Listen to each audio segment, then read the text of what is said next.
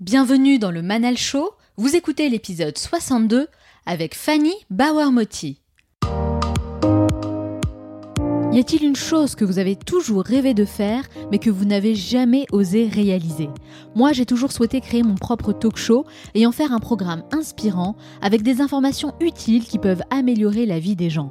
Une émission de qualité avec des invités de tous horizons qu'on n'a pas l'habitude de voir dans les médias traditionnels, mais qui ont quelque chose de spécial à nous apporter. Alors j'ai décidé d'aller à la rencontre de personnalités au parcours atypique qui ont vraiment travaillé dur pour concrétiser leurs projets et qui ne sont pas là pour nous vendre du rêve, mais plutôt nous enseigner ce qu'ils ont appris sur le chemin qui les ont menés à leur propre réussite. Ce n'est pas un simple podcast, c'est une école alternative pour toutes celles et ceux qui veulent continuer à apprendre semaine après semaine et se donner les moyens d'avancer. Le Manal Show, c'est votre capsule inspirante pour devenir la meilleure version de vous-même. La réussite et l'épanouissement personnel sont intimement liés à notre état d'esprit. Tout est une question de mindset. Et si cela vous paraît un peu abstrait pour le moment, vous allez découvrir tout ce qu'il est possible de faire pour maîtriser davantage vos pensées et changer votre perception du monde. J'ai souhaité vous apporter des solutions concrètes en invitant une véritable experte en psychologie, Fanny Bauer-Motti. Vous allez découvrir que notre passé joue un rôle essentiel dans la manière dont on perçoit les choses et comment des événements marquants peuvent créer des peurs qui se transmettent de génération en génération, tout ce que les rêves peuvent nous apprendre sur nos traumatismes, la manière la plus efficace de développer une certaine résilience et plein d'autres choses passionnantes pour arriver à changer d'état d'esprit et maîtriser davantage nos pensées. Dans la troisième partie, je retrouve Myriam qui sélectionne chaque semaine une conférence pour en extraire les meilleurs enseignements qui vont nous aider à améliorer notre vie au quotidien. Enfin, je terminerai cette émission en partageant avec vous les trois conseils à retenir de mon entretien avec Fanny Bauer-Motti. Et n'oubliez pas, certains veulent que ça arrive, d'autres aimeraient que ça arrive, et quelques-uns font que ça arrive. Alors soyez attentifs et faites partie de ceux qui font que ça arrive. Passez à l'action. Comme chaque semaine, j'ai sélectionné un message que vous m'avez laissé et que j'aimerais partager avec l'ensemble des auditeurs du Manal Show. Et cette fois, c'est Quentin qui nous dit Bonjour Manal, étant étudiant en classe préparatoire, tes podcasts me donnent la super pêche. Que d'ambition et de bons conseils, une grande diversité culturelle, un enrichissement indescriptible. Merci pour le temps que tu donnes, j'en profite pour en parler autour de moi. Je te souhaite courage pour la suite, hâte d'avoir le prochain épisode. Merci beaucoup Quentin pour ton message. Je suis très contente de voir que ce podcast peut t'aider et t'inspirer dans ce que tu fais. Tu as tout compris, hein, le fait de partager le Manal Show autour de toi, eh bien c'est la meilleure manière de faire connaître ce podcast et d'en faire profiter un maximum de monde. Alors merci beaucoup et bien sûr, bon courage pour tes études. Si vous souhaitez vous aussi me laisser un avis, rendez-vous sur Apple Podcast ou votre application de podcast préférée. Laissez-moi 5 étoiles avec un message et je vous sélectionnerai pour la revue de la semaine prochaine. Alors soyez créatifs. Tout commence par une pensée et la clé de toute réussite est la connaissance de soi. C'est en partant de cette affirmation qu'elle a mis en exergue les problématiques les plus courantes chez l'individu pour nous aider à comprendre notre appareil psychique. Selon elle, le fait de développer ses connaissances en psychologie humaine permet tout simplement d'être plus serein et de construire une force intérieure essentielle pour s'épanouir. Son cursus universitaire est assez impressionnant, avec trois masters différents et un doctorat. Elle a également travaillé pour différents organismes en France, à l'île Maurice et en Grande-Bretagne.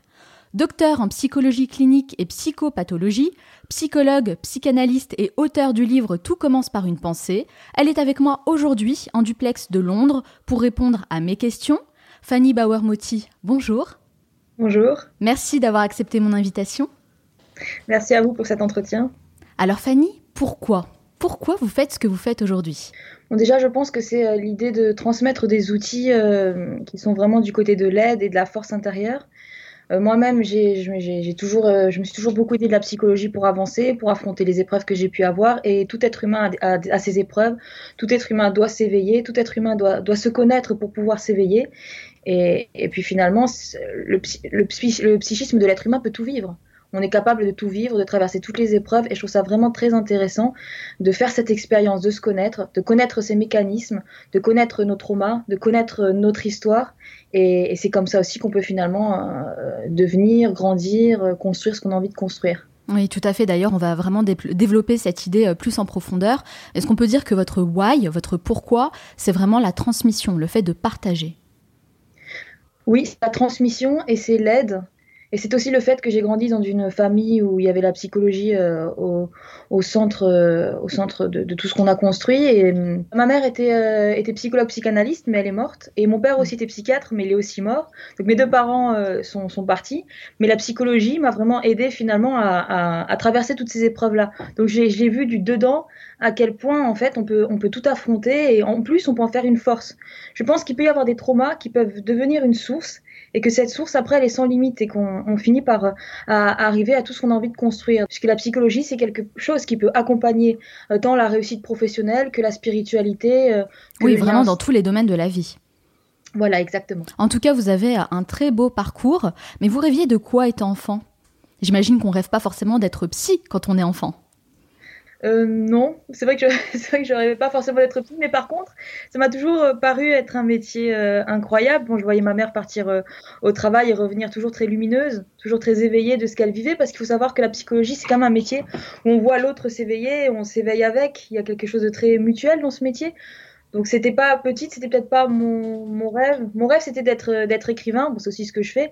Oui très rapidement quand même, euh, très rapidement quand même, ça s'est inscrit sur euh, sur mon parcours. Je dirais que dès que j'ai fini mes études, euh, dès que j'ai fini le lycée, je, me suis orientée vers là parce que c'est pour moi un métier où on a son petit bout de, de liberté, de pouvoir, de pouvoir dans le sens aider l'autre à se développer sans avoir trop la société ou, ou le, le carcan de, de, par exemple d'une d'une entreprise ou ce genre de choses autour de soi. On est très libre en fait dans la psychologie et du coup à partir de là, j'ai vraiment l'impression de pouvoir faire entre guillemets, euh, ce que j'ai envie de faire sur la Terre ou, oui, vous sentez que vous avez un réel impact en fait dans la vie des gens. Euh, oui, enfin, je ne sais pas si c'est moi ou si c'est la psychologie, mais je pense effectivement qu'on peut vraiment impacter. Moi, je vois tous les jours de grands changements. En fait, et, du coup, on est vraiment dans un métier et dans une pratique du côté du merveilleux je, vois des personnes qui, partent, qui partent faire des tours du monde, qui se révèlent, qui se réveillent, qui, construisent de grandes choses, qui se détachent euh, de, leur prison intérieure. Donc je, vois vraiment les gens grandir et s'éveiller. Je vois à quel point, point c'est possible. Donc vraiment, le métier de la psychologie m'a donné espoir en l'homme. Et parfois, on peut être un peu euh, désespéré ou dégoûté quand on voit certaines choses dans la société. Mais quand on voit finalement l'individu dans sa singularité, quand on voit ce qu'il peut être et ce qu'il a en soi, en fait, on est, on est plein d'espoir. Donc moi, je suis très confiante en l'homme. Alors, je le disais dans votre présentation, vous avez un cursus universitaire assez impressionnant.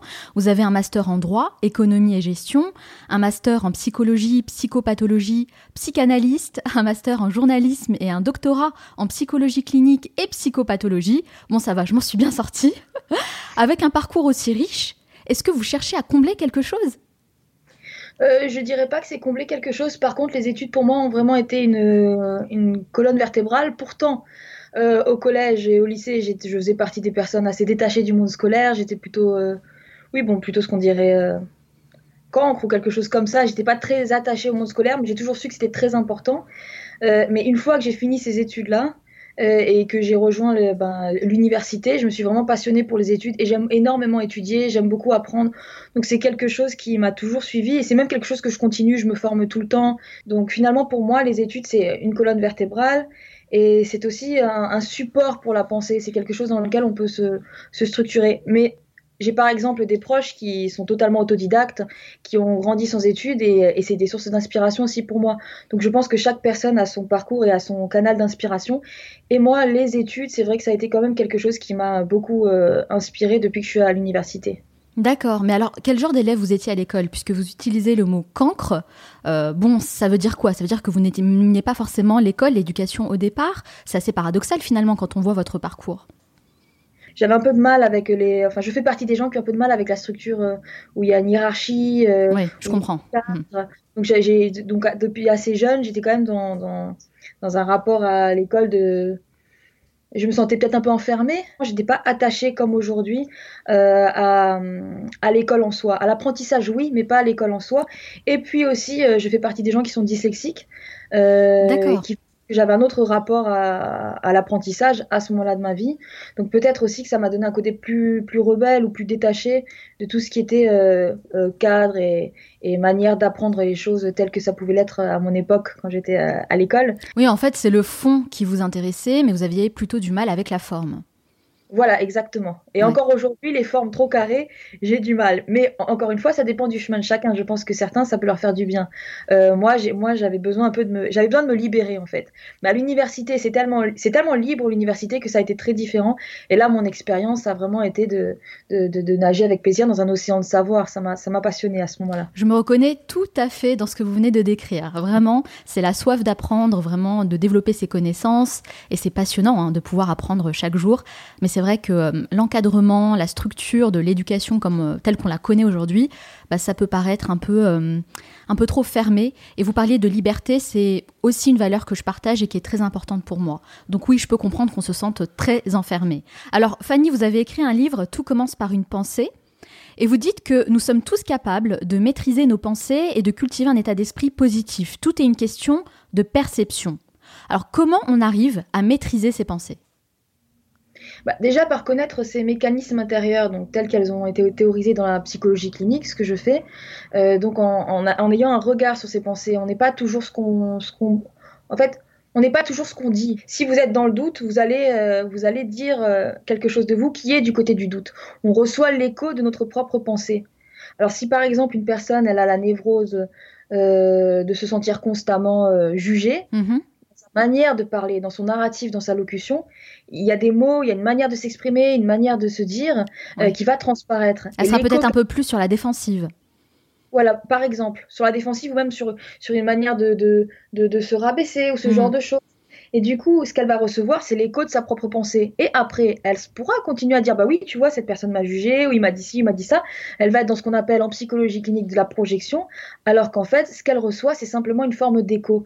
Donc moi, je, pousse les, personnes justement qui ont envie de mieux se connaître à faire bien attention à, à, leur fil névrotique pour pouvoir avoir un, un, impact sur leur propre pensée et, et penser ce qu'elles ont envie de dire d'elles pour que mhm. l'écho qu'elles reçoivent soit un écho positif et qu'à partir de cet écho positif, finalement, leur source de vie ou leur source de pensée soit un peu, euh, soit un peu différente. En tout cas, c'est à nous de choisir notre perception, la manière dont on voit les choses, mais euh, on sait que dans les faits, c'est pas si simple. Dans la vie, hein, il y a des hauts, il y a des bas. Et euh, parfois, on doit faire face à des situations difficiles qui nous poussent à ressentir des émotions négatives. Alors comment on peut reprendre la main dessus et euh, transformer ces émotions négatives en quelque chose de positif? Bah, déjà en se connaissant très bien. Et ça, ça peut prendre du temps, mais c'est une expérience de vie qui, est de toute façon du côté de l'éveil et qui est importante à faire, puisque ça va être le début de tout, de la réussite euh, professionnelle comme affective. Et se connaître bien, c'est savoir justement nos failles la, personne qui a une faille de voilà de se sentir fragile ou de se sentir abandonné ou de se sentir rejeté ou celui ou celle qui est toujours justement agressif parce qu'il a eu d'anciennes souffrances, s'il ne sait pas que tout ça l'habite, il va juste être en train de marcher, d'agir et de vivre avec les yeux bandés. Donc la clé, je dirais que c'est de se connaître. Comme vous le disiez au début de cet entretien, euh, d'essayer de, se donner beaucoup de savoir du côté de la psychologie pour, euh, pour comprendre son mode d'emploi, ses mécanismes, et puis après poser des actes ou poser des actions. Je dirais que c'est vraiment l'introspection et poser un acte. Et petit à petit, on arrive vraiment à changer son, son fil de pensée. Mais on peut pas changer du jour au lendemain. Donc c'est vrai qu'une personne qui se sent constamment abandonnée, ça, peut, ça peut rester des années durant. Mais une fois qu'elle a identifié d'où vient cette sensation d'abandon, qu'elle est revenue dans ses souvenirs du côté de la petite enfance, ben finalement, on crée une autre habitude de penser. Parce que vous savez, le cerveau connaît très bien le, chemin de la souffrance. Il répète et il répète et il répète jusqu'à que quelque chose vienne le stopper. Mais justement, vous savez, Fanny, on fait souvent allusion au traumatisme du passé et surtout euh, ceux liés à l'enfance euh, pour euh, justifier ou en tout cas expliquer les problématiques actuelles. Est-ce que c'est pas un peu une façon de se déresponsabiliser, de déresponsabiliser les gens en disant en gros, bon tu sais quoi, c'est pas ta faute, c'est juste lié à ton enfance?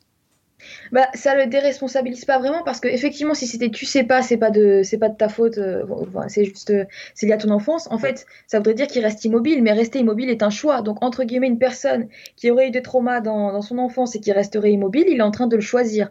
Même si son choix est basé sur des mécanismes inconscients, il y a quelque chose qui fait qu'il n'est pas en train de prendre le sens du mouvement et en ce sens, il est responsable. Donc tout commence par l'enfance pour vous oui, tout commence par l'enfance, même tout commence par la, création à l'intérieur de soi. Et puis le psychisme, c'est tellement fin. L'inconscient, euh, l'inconscient se modifie tout le temps, il se modifie tout le temps. Il y a quelque chose en nous de très très fort, c'est le psychisme, et en même temps qui a un côté euh, euh, très modulable, il bouge tout le temps. Pour moi, aucun trauma laisse une trace qu'on ne pourra pas travailler. Et, tout trauma, on, peut revenir dessus, toute faille, tout, toute tout ce qu'on peut avoir en soi d'embêtant, le doute, le manque de confiance, l'impression qu'on ne peut pas réussir, toutes ces choses-là, c'est des, espaces à travailler. En fait, en gros, pour moi, toutes les pensées négatives, ça vient de quelque part. Et si vous reconnaissez votre source, si vous arrivez à comprendre d'où ça vient, vous allez avoir un gros impact dessus et vous allez vraiment pouvoir modifier totalement votre perception de la vie. D'où l'importance de bien se connaître. Vous dites vraiment que la première étape, c'est la connaissance de soi. Mais quelle est la première chose concrète qu'on peut nous mettre en place, chacun à notre niveau, pour apprendre à mieux se connaître? Bah alors déjà revenir sur son histoire, c'est-à-dire que dans votre journée, par exemple, toute personne peut ressentir des moments d'angoisse hmm. ou des moments de doute. C'est ça, pour moi, c'est des portes d'entrée. Et donc, quelque part, quand vous ressentez du doute, vous, avez cette pensée, c'est, cette espèce de brouhaha qu'on peut avoir, tu n'y arriveras pas. Au lieu de juste se dire, euh, euh, c'est vrai, je vais pas y arriver, de commencer à sombrer dans l'angoisse, il faut ouvrir cette porte et se dire pourquoi à cet instant T de ma vie, alors que j'ai des projets, alors que je suis en train de construire quelque chose de beau, je suis en train de me laisser envahir par le doute. Là, donc, si vous ouvrez cette porte et que vous posez un pourquoi, vous allez trouver des comment. Il faudrait chercher, je pense, dans ces moments-là, du côté des premiers regards, du côté de, de par exemple, de, la famille ou de l'environnement affectif, du scolaire. Il peut y avoir beaucoup de trauma dans le scolaire. concrètement, par exemple, appeler nos parents, des membres de notre famille, poser des questions pour essayer de savoir ce qui s'est passé dans notre enfance? Oui, ça peut être un chemin, mais alors c'est un très bon chemin. Mais un des deuxièmes chemins, ce serait aussi de faire appel à vos, à vos souvenirs, d'essayer de vous souvenir, par exemple, le doute. Quelle est la première fois où vous avez senti que vous, que vous doutiez? Par exemple, il pourrait vous venir, il pourrait vous venir, je sais pas, un match de foot ou votre père vous a pas regardé au bon moment ou, mm. ou euh, la, la, mort d'un grand-parent qui était pilier, qui était fondateur pour vous et du coup vous avez plus réussi à vous voir de la même manière parce que ce grand-parent est mort. En fait, il faut essayer de revenir sur ces souvenirs. Ça, ce sera déjà, je pense, une, une, une étape importante parce que du coup on cesse d'avancer donc avec ce que j'appelle les lunettes névrotiques et on commence à vraiment euh, comprendre ce qui a pu se passer dans. C'est pas que l'enfance en fait, c'est de l'enfance, de l'enfance jusqu'à ce qu'on soit devenu euh, adulte et du jusqu'à cet instant où on se dit pourquoi est-ce que je doute, pourquoi est-ce que je manque de, de, confiance en moi? De toute façon, la confiance en soi, c'est, on, pourrait dire l'enfant, l'enfant a une chance de n'être confiant, mais tout ce qui se passe après euh, impacte la confiance en soi. C'est ce que j'allais dire. En fait, on se rend pas compte à quel point euh, les comportements, les attitudes ou même les mots prononcés peuvent avoir un réel impact sur la vie des gens et la personnalité des gens, en fait oui, ça a un profond impact. Et, une de mes, ce que j'ai envie vraiment de transmettre, c'est justement que chaque personne peut, peut vraiment se donner cet acquis d'avoir confiance en soi, de croire en soi. Ça aussi, je pense que c'est une, une, étape très importante de la vie de, tout être humain, d'arriver à être son premier regard validant, d'arriver à être euh, en fait son, un, jugement sûr, d'avoir confiance en ce qu'on voit, d'avoir confiance en ce qu'on croit. et, mmh. Et, ça, bon, moi, je, je pense que parce que j'ai eu des, grands-parents et une mère qui ont, qui ont extrêmement cru en moi, ça m'a rendue très confiante. Je suis quelqu'un de très confiante. C'est ce qui fait aussi que je suis très résistante et que je suis très détachée. Et du coup, la confiance, le détachement et la résistance, je pense que c'est trois valeurs qu'on trouve dans le fait de se connaître, mais qu'on trouve aussi dans le fait de se créditer de se créditer, de d'avoir de, la valeur, de créditer son jugement, de, de, de, en fait tout simplement de croire en soi et de ne pas rendre constamment le regard des autres tout le temps, euh, tout le temps central. Et en plus, souvent on se trompe quand on se sent mal jugé, quand on se sent mal vu, quand on a l'impression que les gens euh, nous regardent d'une mauvaise manière, c'est souvent de la projection et, c'est souvent faux. Alors Fanny, moi j'aimerais bien partager avec vous une histoire assez surprenante, vous allez le voir, et avoir euh, votre avis là-dessus. une personne m'a parlé de sa peur du cheval une peur euh, vraiment maladive qu'elle n'arrivait pas à expliquer, euh, mais elle avait jamais vraiment eu euh, d'expérience traumatisante en fait avec les chevaux.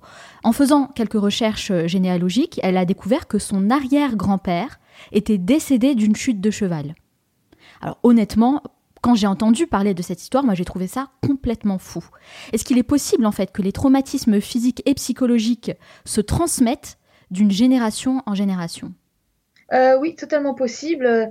D'ailleurs, Jung dit euh, une phrase que je trouve très juste. Il dit euh, qu'on est d'un âge immense. Et c'est vrai, je pense qu'effectivement, on peut, et je le, je le vois et je le constate, on peut vraiment être touché par par l'histoire et les traumas de, toutes les générations derrière nous. Mais alors même pas que l'arrière-grand-père, ça peut être l'arrière, l'arrière et l'arrière-grand-père. Et, en fait, ça se comprend de manière facile, facilement, on peut le comprendre parce que si vous partez du principe que vous, votre psychisme comporte toute votre histoire, mais toute votre histoire comporte vos parents, et vos parents, en eux, ils ont toute leur histoire, et ainsi de suite. Mais dans ce cas-là, Fanny, on s'en sort plus parce qu'on doit apporter les bagages de toutes les générations qui ont précédé. Mais c'est pour ça qu'il faut passer par le fait de se connaître euh, soi-même pour trier un peu, euh, un peu ce qu'on a dans notre euh, bagage. Mais finalement, il y a aussi toute la... dans, dans ce bagage qu'on vous a transmis depuis des générations et des générations, il y a aussi la beauté de la force, d'un chemin, justement, d'avoir traversé des frontières ou de s'être battu. Il y a quelque chose de très riche dans, dans les bagages générationnels, mais il y a aussi euh, les traumas. Mais vous voyez cette personne, euh, peut-être qu'elle a, peut qu'elle a réussi à retomber là-dessus par rapport à ses rêves. Par exemple, dans vos rêves, vous pouvez trouver euh, l'histoire de vos aïeux. vous pouvez même trouver l'histoire avec un grand H qui a traversé des, générations avant vous. Mais dans ce cas-là, il faut savoir bien déchiffrer ses rêves. Hein. C'est pas donné à tout le monde. Bah, ça, vous pouvez le faire en psychothérapie, ou vous pouvez quand même vous donner là aussi. Je pense qu'on peut s'indépendantiser du côté du savoir, se donner une certaine forme de savoir, et pouvoir utiliser tous les outils qu'on a en nous. Et les rêves sont une forme d'outils qui permettent de, finalement là aussi connaître son histoire. C'est vrai, donc les rêves peuvent nous aider à mieux nous connaître nous-mêmes. Oui, exactement. Mieux nous connaître nous-mêmes, mieux connaître, bah, juste comme vous parliez, l'histoire de nos ancêtres, la manière dont ça nous a impacté. Quand vous êtes angoissé dans une journée, euh, ou pas bien, ou que vous sentez que vous avez des blocages, regardez vos rêves la nuit et avoir un certain savoir pour pouvoir les interpréter, ça va toujours vous aider à comprendre ce qui se passe. C'est super intéressant. Donc il faut être beaucoup plus attentif à nos rêves. Enfin, en tout cas, quand on arrive à s'en souvenir. Donc l'idée, c'est quoi? C'est d'essayer de se réveiller juste après le rêve pour écrire ce qui s'est passé, essayer de déchiffrer ça plus tard? Oui, euh, mais en fait, votre cerveau euh, n'enregistre pas tous vos rêves parce qu'il se dit qu'il n'en a pas besoin. Quand on ne travaille pas sur ses rêves, le cerveau fait son devoir de cerveau et puis il enlève un peu ce qui est inutile. Mais aussitôt que vous commencez à travailler sur vos rêves, ça va vous rester comme une matière et cette matière, vous allez pouvoir euh, l'utiliser. Donc soit vous faites ça avec un psychologue, par exemple, soit mmh. vous apprenez à pouvoir analyser vos rêves et puis du coup, ça devient vraiment la voie, comme le dit Freud, la voie royale de l'inconscient. Et vraiment, on trouve des choses incroyables qu'on ne sait pas de soi-même. Donc, quand je vous parlais de la question des angoisses dans une journée et du rêve, si vous avez des angoisses la journée et que la nuit vous faites un rêve qui pour vous vous paraît à milieu de concerner vos angoisses, eh bien pourtant il y aura quand même un lien. C'est très intéressant en tout cas d'avoir euh, cette information pour être beaucoup plus attentif euh, à nos rêves. Et je vous invite vraiment à regarder euh, ce qui se fait au niveau des rêves lucides. c'est assez surprenant et même fascinant parce qu'il y a des personnes bah, qui arrivent vraiment à influencer leurs rêves. visiblement, ça fonctionne. Personnellement, moi je pense qu'il faut mettre en place des habitudes quotidiennes pour nourrir notre esprit de choses positives. Par exemple, cultiver une certaine gratitude en écrivant chaque jour trois choses positives dans notre vie. Est-ce qu'il y a une habitude que vous avez, vous, mis en place de votre côté et qui vous aide à rester positive?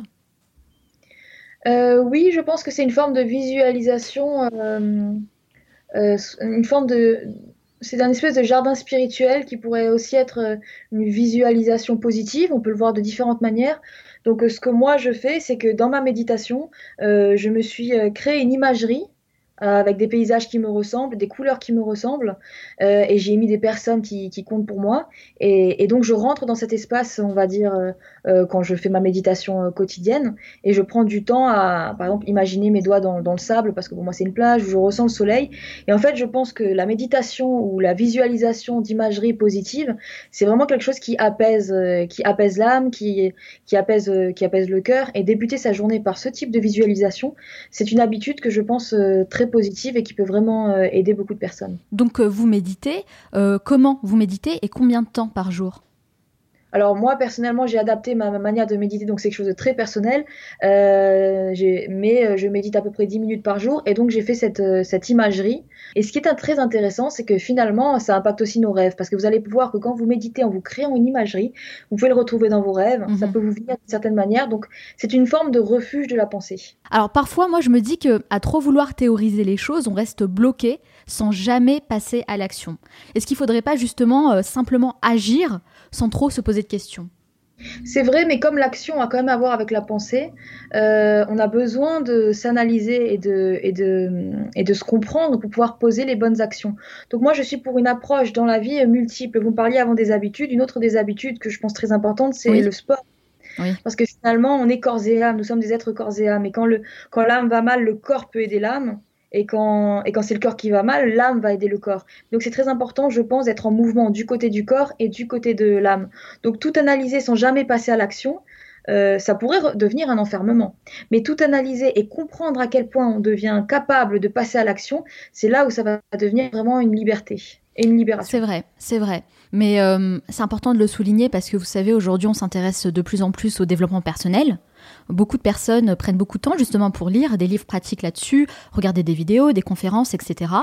Donc, dans un sens, je dirais qu'ils arrivent à développer leurs connaissances, euh, mais elles ont encore du mal à passer à l'action, à vraiment agir pour apporter du changement dans leur vie. Euh, c'est possible, mais il faut aussi se dire qu'on est des êtres temporels. Donc en fait, on, change euh, avec la mesure du temps.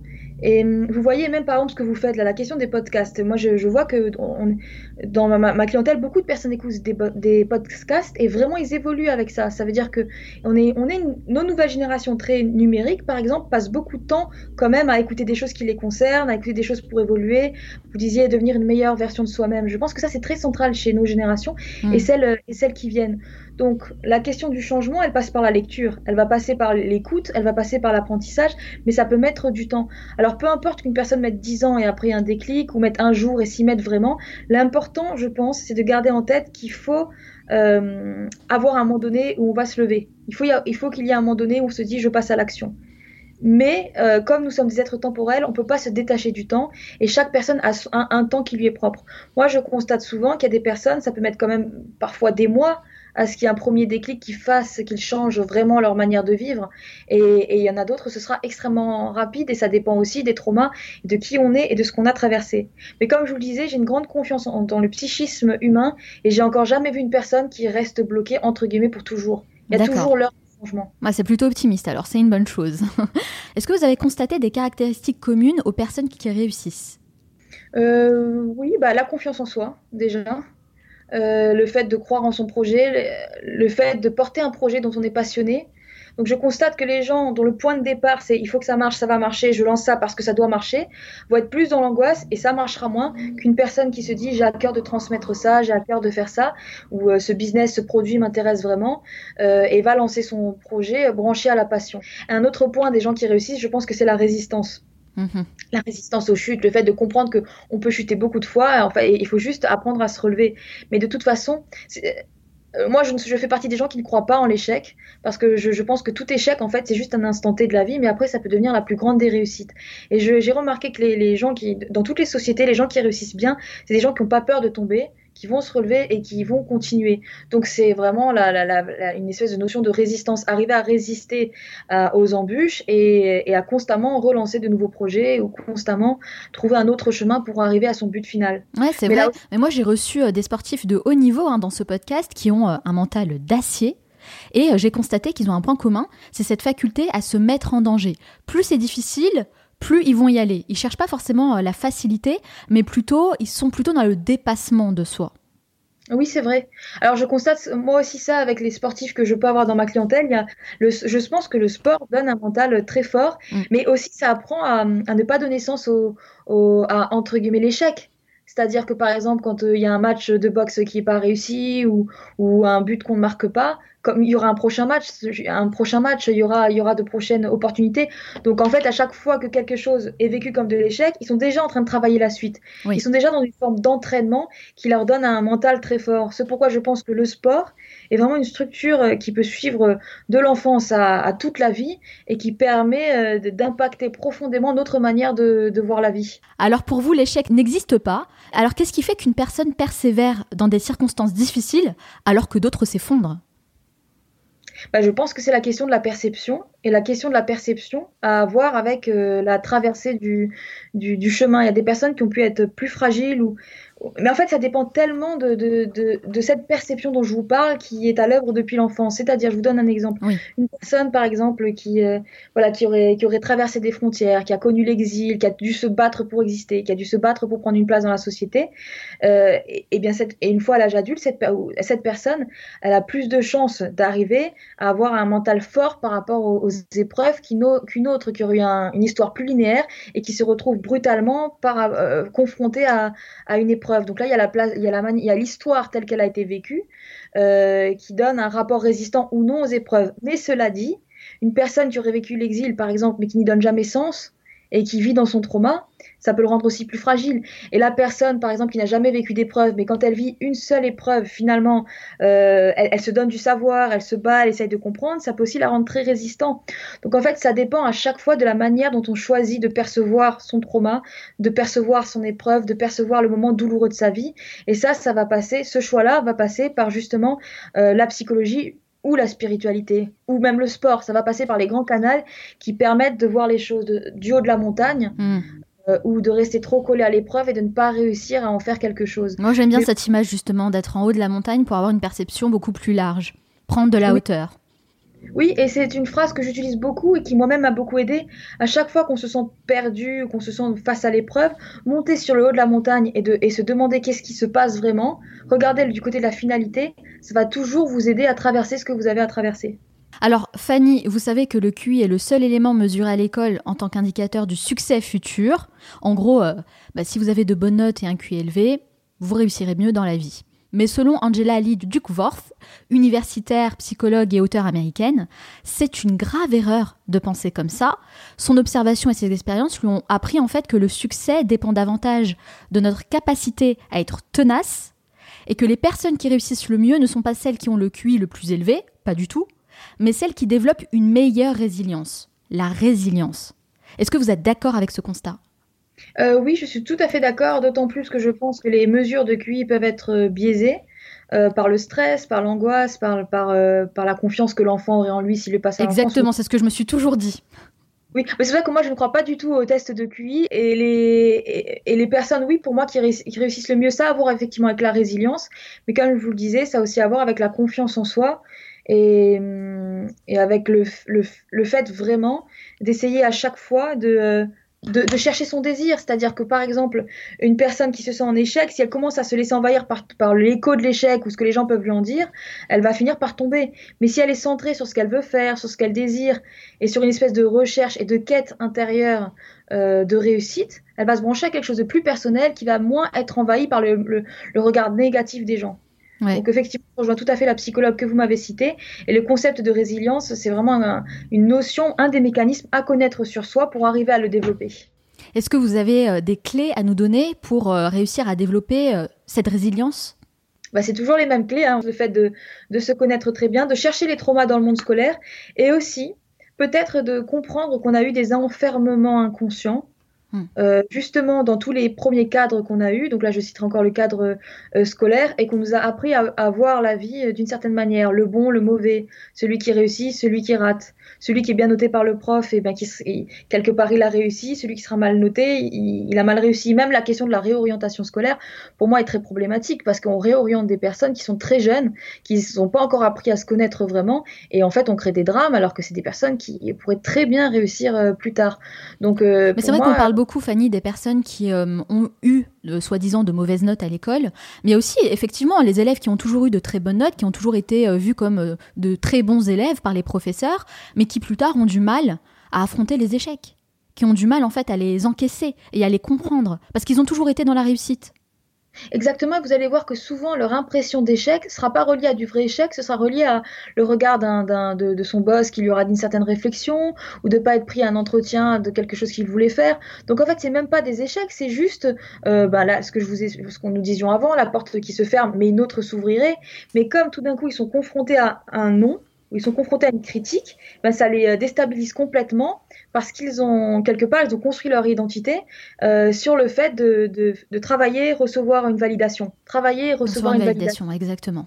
D'où l'intérêt de devenir son propre organe validateur et que en premier lieu, même si on peut être très content que, que, que les choses soient bien reçues ou d'être vues euh, de manière positive, il faut en premier lieu avoir une image de soi qui soit très solide et très positive.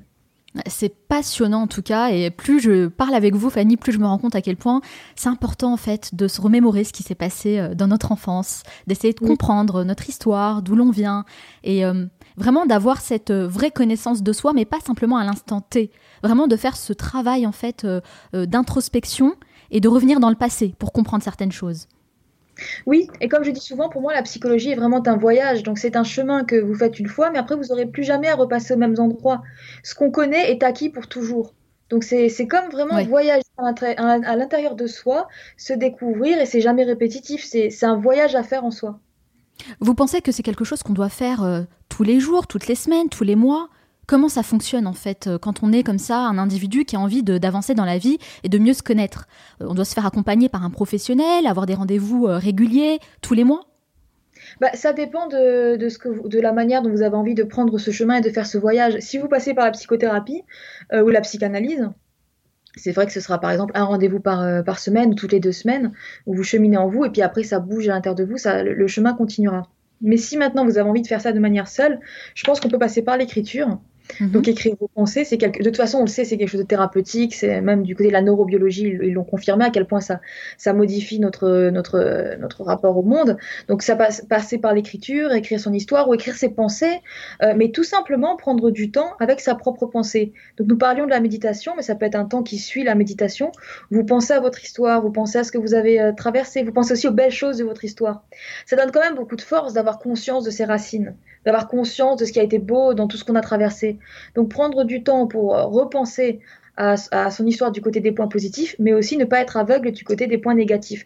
Et quand je vous disais que c'est pas un chemin répétitif, c'est que c'est pas chaque jour se dire ah, j'ai vécu ça, c'est douloureux, douloureux, et puis alors on en vient, j'y arriverai pas. C'est j'ai vécu ça, voilà pourquoi je suis en train de penser que là je suis pas à la hauteur, donc c'est de la névrose, donc je traite pas ça comme de la pensée, je traite ça comme de la névrose, et puis je fais le pas d'après où je me libère de tout ce carcan là. Ouais, c'est d'avoir vraiment une approche très pragmatique en fait, et de mettre de côté euh, toutes nos émotions euh, qui pourraient euh, biaiser un petit peu notre réflexion.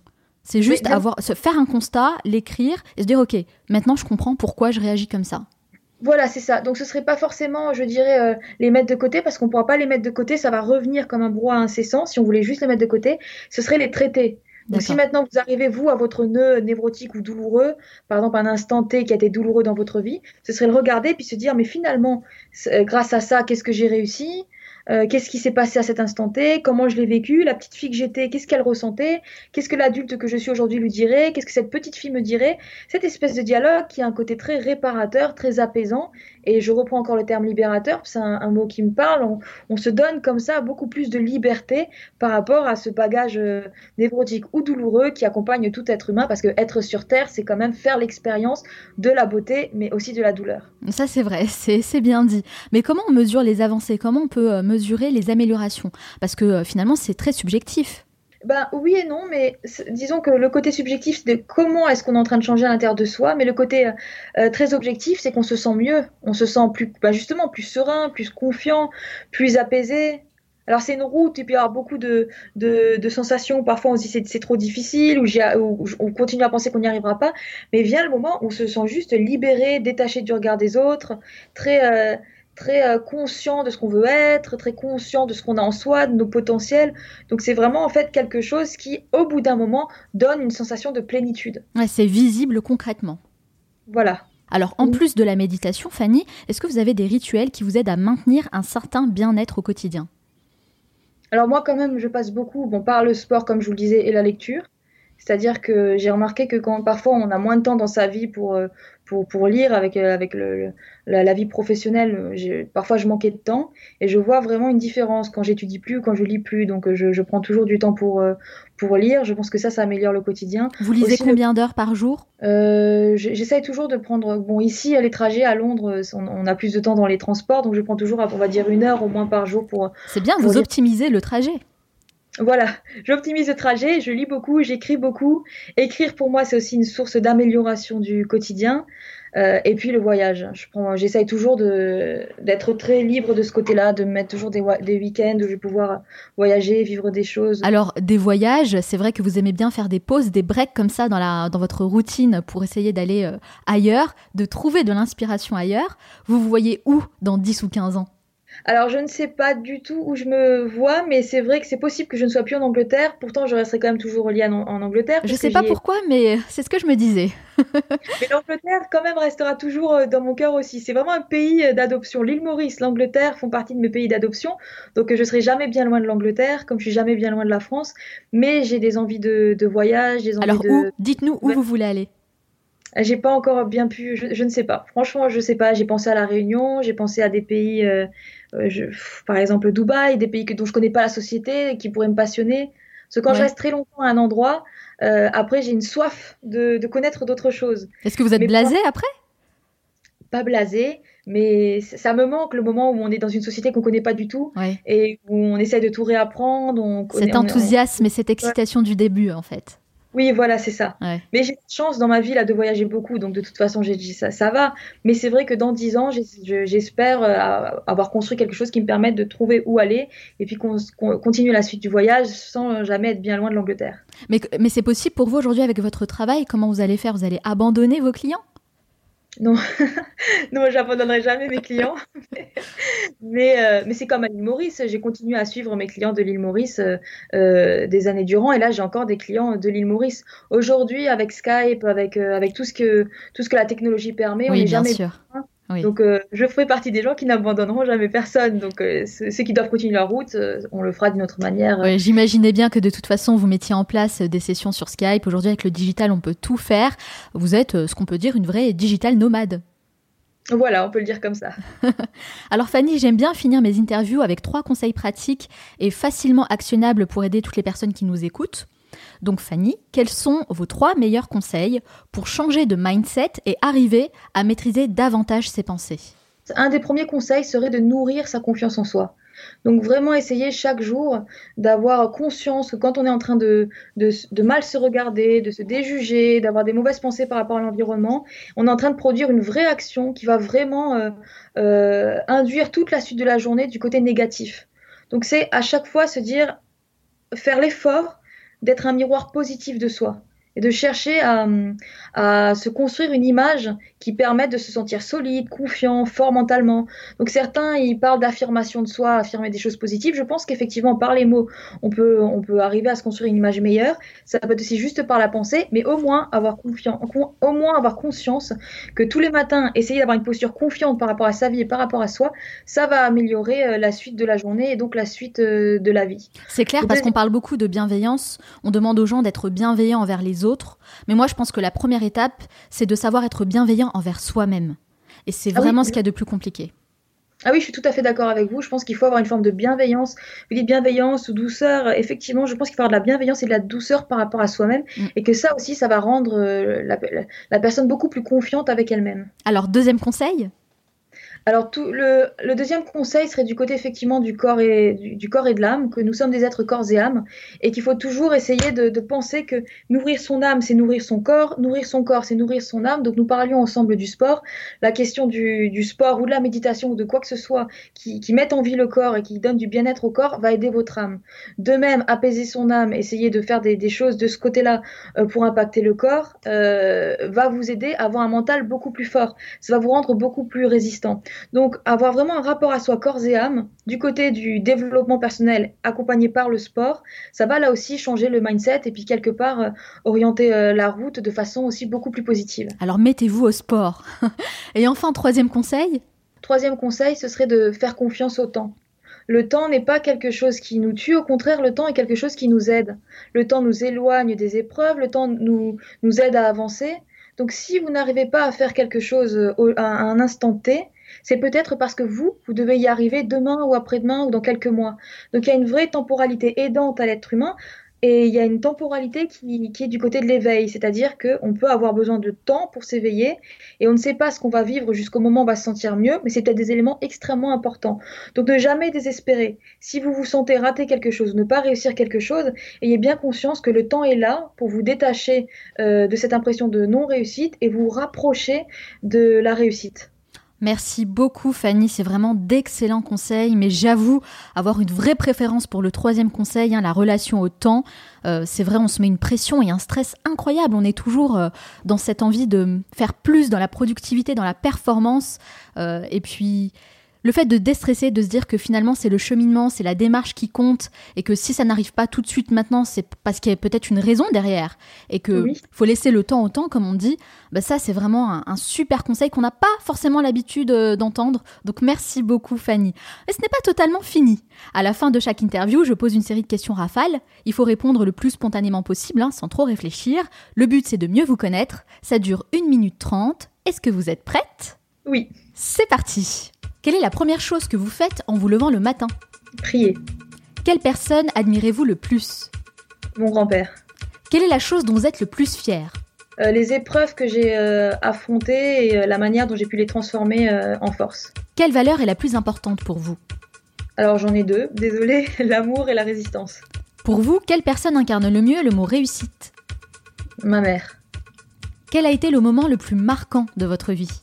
Toutes les séparations que j'ai eues dans ma vie, puisque j'ai beaucoup eu la mort sur mon fil de vie, qui ont sur le moment été douloureux, mais après se sont transformés, comme je vous le disais, en très grande force. Quelle application utilisez-vous le plus? WhatsApp. Quel livre offririez-vous en premier? Euh, L'alchimiste de Paolo Coelho. Quel est l'endroit où vous aimez aller pour vous ressourcer? Tous les endroits qui ont à voir avec la nature. Qu'est-ce qui vous agace le plus chez les autres? Euh, L'ignorance, l'injustice, euh, le, jugement. Quelle est votre Madeleine de Proust? Quelque chose qui vous rappelle automatiquement votre enfance?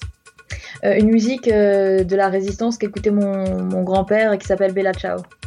Ah oui, Bella Ciao, ciao, ciao, bien sûr, tout le monde reconnaîtra. Quelle est la mauvaise habitude dont vous aimeriez vous débarrasser? Avant de, avant d'écrire, je passe beaucoup de temps à, justement sur le réseau ou à regarder des, des articles qui m'intéresseraient pas forcément. Donc c'est une espèce de procrastination que j'ai avant d'écrire qui m'agace parce que je pense que ça me connecte pas au meilleur de moi-même. Donc ça, j'aimerais arriver à changer cette habitude. Quelle est la chose à laquelle vous croyez et que les autres considèrent comme une folie? Je pense euh, réellement qu'on peut changer le monde en, prenant le temps chacun de changer son petit espace et de construire quelque chose de meilleur. Donc j'ai peut-être un côté euh, très utopiste, mais bon, j'y crois. Si vous disposiez de 100 euros et pas un euro de plus, dans quoi les investiriez-vous? Euh, Je pense que je les donnerai à quelqu'un qui en a besoin et qui pourrait en faire quelque chose d'important. Quel est le meilleur conseil qu'on vous ait donné? De travailler pour être libre. Quelle est votre plus grande peur? Que les miens souffrent. Qu'est-ce qui vous plaît le plus dans ce que vous faites aujourd'hui? Pouvoir aider les gens, transmettre et euh, être dans une activité qui, euh, qui transforme à la fois mon monde intérieur et à la fois le, le, monde intérieur de ceux que je côtoie. Et ce qui vous plaît le moins Je ne peux pas aider autant que je l'aimerais en termes de temporalité. Quelle est la dernière chose que vous faites avant de dormir Prier. Merci beaucoup Fanny Bauer-Motti d'avoir répondu à toutes mes questions et d'avoir partagé euh, vos précieux conseils. Alors, prenons quelques minutes. Je vais faire un petit peu la psychanalyse de Fanny. Parce que je constate que finalement c'est un exercice plutôt difficile hein, pour vous de donner des réponses courtes et surtout quand il s'agit de questions un peu personnelles. Je me trompe? Bah, J'aime beaucoup parler, donc c'est vrai que mes réponses sont rarement courtes. Et puis après, pour la question du personnel, euh, bon, c'est parce que je fais un métier où on n'a pas l'habitude effectivement d'aller du côté de, euh, de, tout ce qui est ma, mon intimité. Et donc, euh, voilà, effectivement, il y a des espaces où je n'entre pas. Et si on veut en savoir davantage sur vous et sur ce que vous faites, où peut-on vous retrouver? Bah, On peut me retrouver sur ma chaîne YouTube où je mets justement certains outils de la psychologie. Euh, on peut me retrouver sur ma page Facebook ou sur différents euh, réseaux sociaux où je prends l'habitude de m'exprimer régulièrement. Alors bien sûr, moi je partage de mon côté toutes les références sur le site lemanalshow.com. Merci encore Fanny, je vous souhaite beaucoup de succès dans tous vos futurs projets. Merci beaucoup à vous, c'était un entretien très intéressant. Salut Myriam. Salut Manal. Comment ça va? Je suis extrêmement heureuse de te retrouver aujourd'hui. Et puis en plus, je vois que tu as mis ton super t-shirt extra positive. Yes, j'ai pensé à vous aujourd'hui. Je me suis dit qu'on allait être accord avec le, thème de la journée. Donc voilà. C'est génial. Alors, quelle conférence tu as sélectionnée pour nous aujourd'hui? Aujourd'hui, j'ai euh, je vous ai concocté un petit papier sur une conférence de Vanessa Edwards qui nous apprend que nos euh, émotions et notre body langage est complètement contagieux. Donc en gros, aujourd'hui, je, vais vous parler de, de virus, d'infections et euh, voilà de, transmission. Alors euh, c'est pas le thème, c'est pas Doctissimo. Hein. Ah, c'est vraiment le Manal Show. ne vous inquiétez pas. Mais là, c'est vraiment l'idée, c'est vraiment d'apprendre à mieux communiquer à votre entourage et surtout à communiquer de good vibes. Alors la première étape, ça va, ça va être de voilà d'essayer de, maîtriser au maximum notre langage corporel mhm. pour essayer d'être feel good au quotidien. Mais avant de vous donner ces quelques tips, Manal, j'ai une question pour toi. Oui, Alors, sais que tu as toujours une petite question pour moi. J'ai toujours une hein. petite question pour toi. Alors vas-y, je t'écoute. Alors, quelle est la première chose que tu regardes chez quelqu'un que tu rencontres pour la première fois? Ah, bonne question. Est-ce que tu t'es déjà... Euh... Ben écoute, moi je suis très à cheval sur euh, la propreté, sur l'hygiène. Donc on va dire que je regarde beaucoup l'aspect général pour voir si euh, tout est clean. Euh, tu vois, les mains, les cheveux, les dents, voilà. Sinon ça me dégoûte. Les mains, les mains, les mains. On tient un, on tient un truc. C'est vrai Parce que voilà, tu fais partie euh, de ces personnes qui regardent les mains en premier lieu et ça concerne la majorité de la population mondiale. Alors C'est vrai pourquoi les mains? Bah, les mains, c'est super important parce que c'est elles, en gros, qui indiquent nos intentions et elles accompagnent surtout notre parole. Par exemple, cacher vos mains derrière votre dos peut intriguer ou mettre la personne avec qui vous discutez dans un état de, de mini-stress. Elle se demande euh, quel est votre objectif, quel est votre projet, en gros. Et puis, il faut savoir que dans nos actions au quotidien, on communique beaucoup à travers les mains. Taper dans nos mains pour, euh, pour annoncer une prise de parole ou tout simplement euh, saluer quelqu'un pour annoncer qu'on arrive en ami. C'est super important et c'est la chose que l'on fait le plus naturellement au monde. Bon, nous, on en a longuement parlé avec euh, Sylvia Brégé du Body Language, c'est dans l'épisode 34. Nos gestes en disent bien plus que nos mots. Exactement. Et là, on va apprendre à transmettre le bon virus. Sachez que votre attitude est très éloquente. Par exemple, échanger un sourire dans la rue, chantonner, peut avoir un effet, un effet positif sur les personnes qui vous entourent. D'autant plus que euh, certains humains euh, réagissent, enfin tous les humains, hein, pas certains, réagissent beaucoup par mimétisme. Oui. Je vous propose par exemple de passer par une petite expérience. Essayez de vous arrêter dans la rue, de fixer un point imaginaire et regardez comment les gens réagissent autour de, autour de vous. Il y a euh, quasiment une chance sur deux pour que les personnes s'arrêtent et euh, suivent la trajectoire de votre regard. Le mimétisme est super important et super influent sur les gens qui nous entourent. Évidemment, la deuxième façon d'être un peu feel good et de, transmettre les bonnes vibes à votre entourage, c'est tout simplement en menant de bonnes discussions, en parlant. Alors, je ne sais pas si ça vous arrive, mais moi, il m'arrive souvent d'avoir des conversations un peu banales avec les personnes que je rencontre pour la première fois. Je leur demande comment elles vont, euh, je leur demande ce qu'elles font euh, dans leur vie et je leur demande par exemple d'où elles viennent. Et il faut savoir qu'il y a certaines questions qui peuvent parfois euh, faire ressurgir des, des sentiments, sinon quasi inexistants, plus ou moins négatifs. Par exemple, demander Mhm. à quelqu'un euh, ce qu'il fait dans la vie euh, va lui rappeler son travail, sa dose de stress, euh, tout ce qu'il a à faire en rentrant à la maison. À la ces place, choses. vous pouvez peut-être lui demander pourquoi il fait ce qu'il fait dans la vie. Oui, voilà, l'idée c'est de vraiment poser des questions qui vous amènent à connaître la personne avec qui vous discutez et qui la, qui la fera penser à des thématiques euh, intéressantes, qui, la, Mm. qui la rendent joyeuse au quotidien. Par exemple, euh, voilà, lui parler de- du type de musique qu'elle apprécie, du prochain voyage qu'elle compte faire ou des choses qui vraiment l'éveillent au quotidien. Donc oui, lui demander ce qui la motive, pourquoi elle a décidé de faire le travail qu'elle a fait, vous permettra non seulement euh, d'échanger euh, de manière profonde avec quelqu'un, mais aussi de vous rendre plus appréciable et même plus, Plus- mémorable. ouais. Plus mémorable. C'est très important de laisser un bon souvenir et c'est souvent à travers ces communications et ces liens-là que l'on apprend à interagir le plus efficacement avec les, avec les gens qui nous entourent. Donc pour conclure, je vous dirais de ne vraiment pas sous- sous-estimer pardon, l'impact de vos actions les plus primaires. Elles peuvent être la source des bonheurs les plus simples mais les plus indispensables. Mais écoute, merci beaucoup Myriam. Alors moi, ma partie préférée, j'avoue, c'est le sourire. Parce que le sourire, c'est gratuit et c'est la meilleure façon de répandre la bonne humeur autour de soi, n'est-ce pas? Je suis bien d'accord. Et toi, pour le coup, bah, tu es toujours souriante, donc ça fait très plaisir. J'essaye, j'essaye. Est-ce que tu peux nous rappeler le nom de la conférencière? Vous êtes contagieux de Vanessa Van Edwards. Alors bien sûr, je mets la référence dans l'article dédié à cet épisode sur le manalshow.com. Merci beaucoup Myriam. Merci à toi, Et je te dis à très bientôt avec le même sourire. Yes, à très vite. Nous arrivons à la fin de cette émission, mais avant de vous quitter, j'aimerais partager les trois conseils à retenir de mon entretien avec Fanny Bauer-Motti. Conseil numéro 1, nourrissez votre confiance en vous. Que ce soit dans le monde professionnel ou dans la vie affective, le fait de croire en vous et en vos capacités, c'est la base de votre réussite. C'est pourquoi il est important de vous connaître, de définir vos forces et vos faiblesses. Soyez totalement en accord avec qui vous êtes. C'est clair que la confiance en soi, c'est quelque chose qui se travaille tous les jours, par de petites actions qui peuvent paraître anodines, mais qui sont vraiment très importantes. Voici quelques pistes pour vous aider. Sachez prendre des décisions, même si elles ne sont pas toujours bonnes, mais au moins ça vous apprend à trancher, à faire des choix. Soyez sûr de vous et affirmez votre leadership. Soyez à l'écoute de vos désirs et arrêtez de vous focaliser uniquement sur vos besoins, car lorsque vous êtes dans le désir d'obtenir quelque chose, eh bien là, vous vous mettez dans une énergie positive. Et enfin, travaillez sur votre posture, votre manière de communiquer et de vous présenter. Observez autour de vous les personnes qui vous inspirent et faites en sorte de développer à votre tour un certain charisme qui gonflera votre confiance en vous. Conseil numéro 2, nourrissez votre corps et votre âme.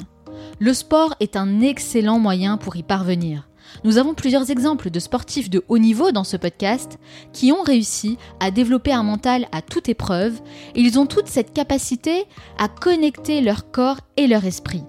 Résistance à la douleur, dépassement de soi ou encore discipline, le sport permet de développer des qualités essentielles pour changer notre perception du monde et surtout de nous-mêmes. Alors bien sûr, on n'a pas tous vocation à devenir champion du monde, hein, mais plutôt à nous entraîner chaque jour pour gagner le combat contre nous-mêmes et devenir champion dans notre propre catégorie. Et enfin, conseil numéro 3, faites confiance au temps. Une notion qu'on a du mal à accepter dans notre société actuelle où tout va à 100 à l'heure.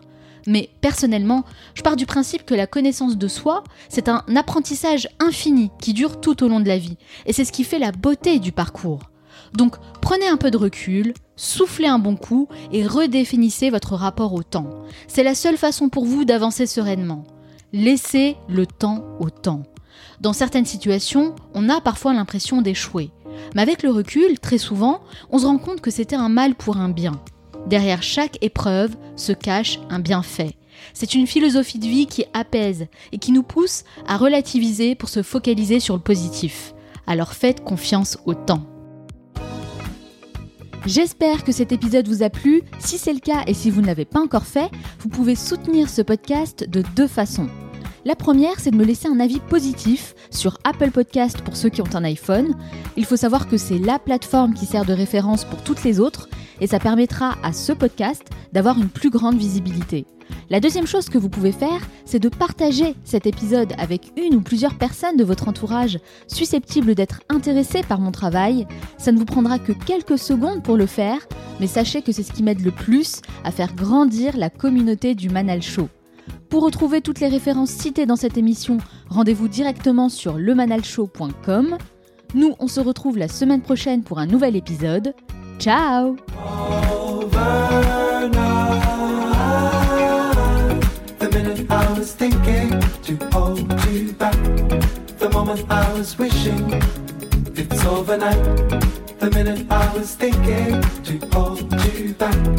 The moment I was wishing it's